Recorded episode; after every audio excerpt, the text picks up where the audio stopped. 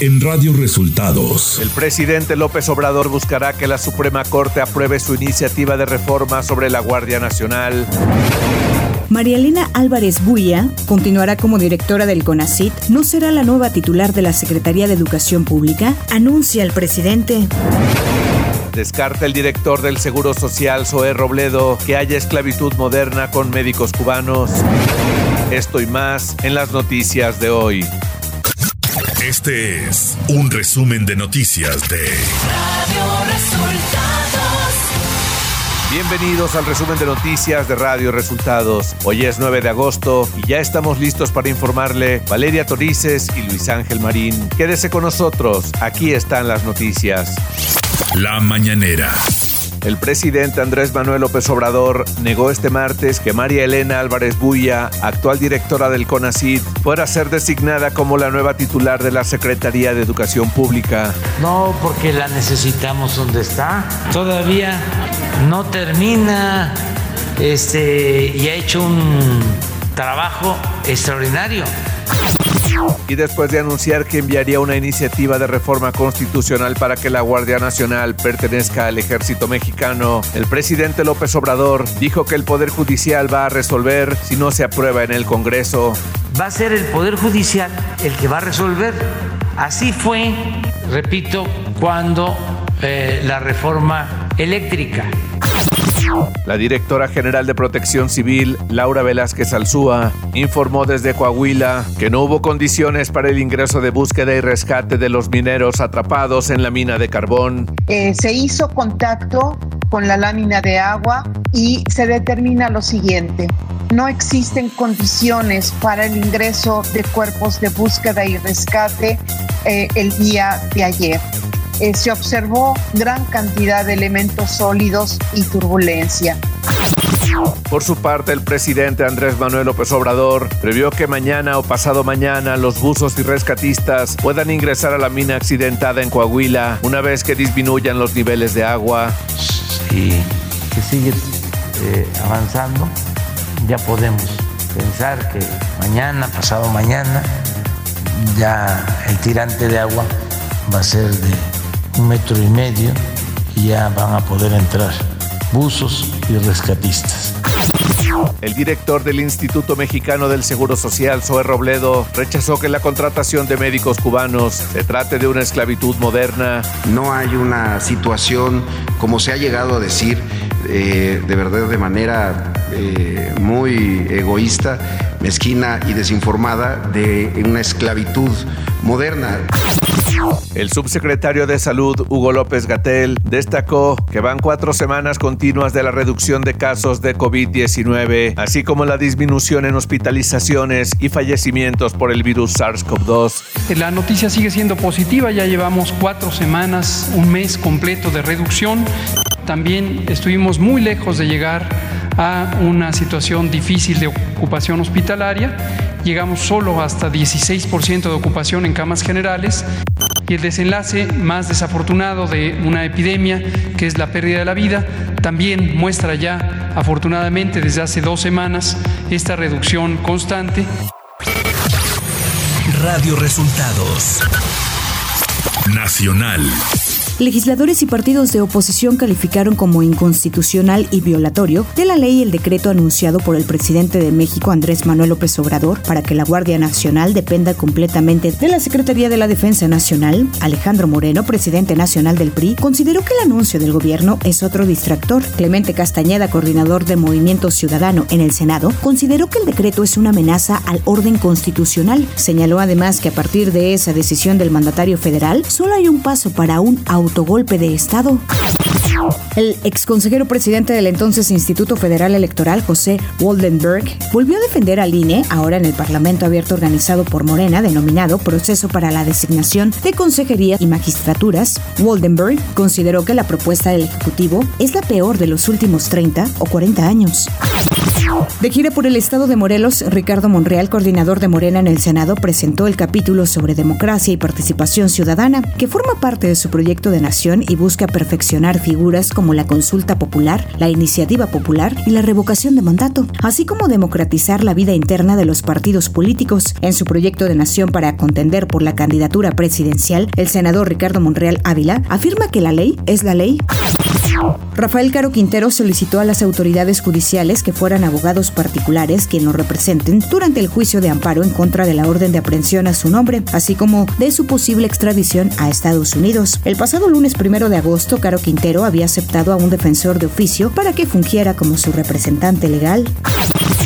El director general del Aeropuerto Internacional Felipe Ángeles, Isidoro Pastor, dijo que a partir del 15 de agosto las operaciones pasarán de 12 a 46 vuelos diarios como parte de las decisiones de tres de las principales aerolíneas mexicanas, Aeroméxico, Viva Aerobús y Volaris. Señaló que entre los nuevos destinos a incorporarse están La Paz, Mexicali, Huatulco, Puerto Escondido y Oaxaca. Economía. El índice nacional de precios al consumidor volvió a acelerar y ubicó la inflación en México en 8.15% en el mes de julio, presionado por el aumento en los precios de la papa y otros tubérculos, así como cebolla, naranja, harina de trigo y el pan blanco. De acuerdo a cifras presentadas por el INEGI, la inflación registró su nivel más alto desde diciembre del año 2000, cuando se ubicaba en 8.96%. El FONACOT, Instituto del Fondo Nacional para el Consumo de los Trabajadores, lanzó a partir de este lunes 8 de agosto al mercado el crédito Mujer Efectivo Sur, el cual permitirá a las trabajadoras del sureste de nuestro país adquirir un financiamiento con 0% de comisión por apertura, por lo que será el más barato que ofrezca el organismo. Ireri Yáñez Bolaños, subdirectora general de crédito de FONACOT, lo explicó para Radio Resultados. Esto para que para nuestras mujeres trabajadoras del sur sureste, en específico para los estados de Oaxaca, Chiapas, Tabasco, Yucatán, Veracruz, Campeche, Puebla, Tlaxcala, Guerrero y Quintana Roo. Para estos estados, para nuestras mujeres trabajadoras de estos estados, adicional a nuestra tasa preferencial de, de 8.9%, van a tener un 0% de comisión de apertura. No se les va a, a, cobrar comisión de apertura en este producto de que empieza a colocarse el lunes y hasta diciembre de este año. Escucha la entrevista completa con Ireri Yáñez Bolaños, subdirectora general de crédito de Fonacot, en el canal de YouTube Radio Resultados. Clima. La tarde de este lunes, Howard se intensificó a huracán categoría 1 y se encuentra en el Pacífico mexicano, a 530 kilómetros al oeste-suroeste de Cabo San Lucas, Baja California Sur. De acuerdo con el Servicio Meteorológico Nacional del país, presenta vientos máximos sostenidos de 130 kilómetros por hora, rachas de 155 kilómetros por hora y desplazamiento hacia el noroeste a 20 kilómetros por hora, señaló el comunicado este lunes.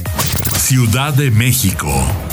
La Fiscalía General de Justicia de la Ciudad de México recibió una denuncia por el robo de un helicóptero en las instalaciones del Aeropuerto Internacional de la Ciudad de México. Sin embargo, la investigación será derivada a la Fiscalía General de la República, ya que el hecho denunciado corresponde a una zona federal. Se trata de una aeronave que proporcionaba el servicio de taxi aéreo y paseos en la Ciudad de México y sus alrededores. El aeropuerto capitalino se deslindó del robo del helicóptero, señalando en su cuenta de Twitter que el resguardo y operación de las aeronaves de hangares rentados quedan a cargo de las empresas y personal que los arrenden. Información de los estados. De acuerdo con el secretariado ejecutivo del Sistema Nacional de Seguridad Pública, entre el viernes 5 y el domingo 7 de agosto fueron asesinadas en todo el país 263 personas. De acuerdo con el reporte, Guanajuato fue la entidad con más casos de homicidios dolosos, con 32 víctimas. Le siguen en la lista Nuevo León con 25 asesinatos, el Estado de México con 24, Chihuahua 18, San Luis Potosí 15 y Zacatecas con 14 homicidios dolosos. El juez primero de distrito en el estado de Yucatán, Adrián Fernando Novelo, levantó dos de las tres suspensiones que permanecían vigentes en contra de las obras del tramo 5 del tren Maya, que corre de Playa del Carmen a Tulum, al negar las suspensiones definitivas en los amparos 820 y 821. El exalcalde de Sabinas, Coahuila, Régulo Zapata Jaime, negó ser el propietario de la mina siniestrada en la comunidad de Agujita, en dicha localidad de la región carbonífera del estado, en la que permanecen 10 mineros atrapados. A través de un video difundido en sus redes sociales, el exalcalde dejó en claro que sería la única vez que hablaría del tema. Radio Resultados Internacional. El secretario general de la ONU, Antonio Guterres, advirtió este lunes que cualquier ataque a una planta nuclear es una misión suicida, tras el bombardeo la semana pasada de la mayor planta atómica de Europa. Aunque sin señalar responsables, en este momento con la amenaza nuclear de vuelta debemos pedir a los países con armas nucleares que se comprometan a no usarlas. Si no es así, esto supondría la destrucción del planeta, dijo Guterres. El FBI ejecutó este lunes una orden de allanamiento en el resort Mar-a-Lago de Donald Trump en Palm Beach, Florida, confirmó el expresidente. Se trata de una operación relacionada con una investigación sobre el manejo de documentos presidenciales, incluidos documentos clasificados que pueden haber sido llevados ahí, dijeron a CNN tres personas familiarizadas con la situación. Donald Trump se negó a decir por qué los agentes del FBI estaban en Mar-a-Lago, pero el expresidente dijo que la redada no fue anunciada y que incluso irrumpieron en su caja fuerte. Una serie de grandes explosiones complicaron las labores de extinción en el tercer día del incendio en un parque de depósitos de combustible de Matanzas al occidente de Cuba, el mayor desastre industrial de la historia del país. Las altas temperaturas han hecho muy difícil el trabajo y se ha ido comprometiendo en una reacción en cadena y ha sido prácticamente imposible lograr la extinción, admitió este lunes en conferencia de prensa Alexander Ábalos Jorge, segundo jefe del Departamento Nacional de Extinción del Cuerpo de Bomberos de Cuba. El presidente ucraniano Volodymyr Zelensky pidió a todos los países de la comunidad internacional que prohibieran la entrada de los ciudadanos rusos a sus respectivos territorios en un renovado intento por evitar la anexión de Moscú de territorios ucranianos. El mandatario indicó que las sanciones más importantes que se pueden tomar son las de cerrar las fronteras a los rusos. Sus palabras llegan después de que varios líderes rusos hayan defendido la idea de llevar a cabo un referéndum de anexión en regiones ucranianas como Kherson y Zaporilla de cara a mediados de septiembre, con el objetivo de legitimar los reclamos de Rusia sobre algunos territorios. Tecnología. WhatsApp está trabajando en proteger la privacidad de sus usuarios y una nueva opción será ocultar el número de teléfono en los chats grupales. En la actualidad, el funcionamiento de la aplicación de mensajería permite que los miembros de cualquier grupo de conversación puedan ver los números telefónicos de los demás miembros del grupo, aunque no estén en su lista de contactos. Pero WhatsApp está desarrollando una nueva opción que permite a los usuarios elegir si desean compartir esta información. Espectáculos. La actriz y cantante Olivia Newton-John, conocida en todo el mundo por su papel de Sandy en la película Grease, falleció este lunes a los 73 años de edad. En un breve comunicado, su esposo John Esterling dijo que Newton-John había fallecido en su rancho de California. Olivia ha sido un símbolo de triunfos y esperanza durante más de 30 años compartiendo su viaje con el cáncer de mama, dice el comunicado. Solo en Estados Unidos, 14 de sus sencillos estuvieron en la lista de los 10 más escuchados. Ganó cuatro premios Grammy y el musical Grease junto con John Travolta la lanzó al estrellato.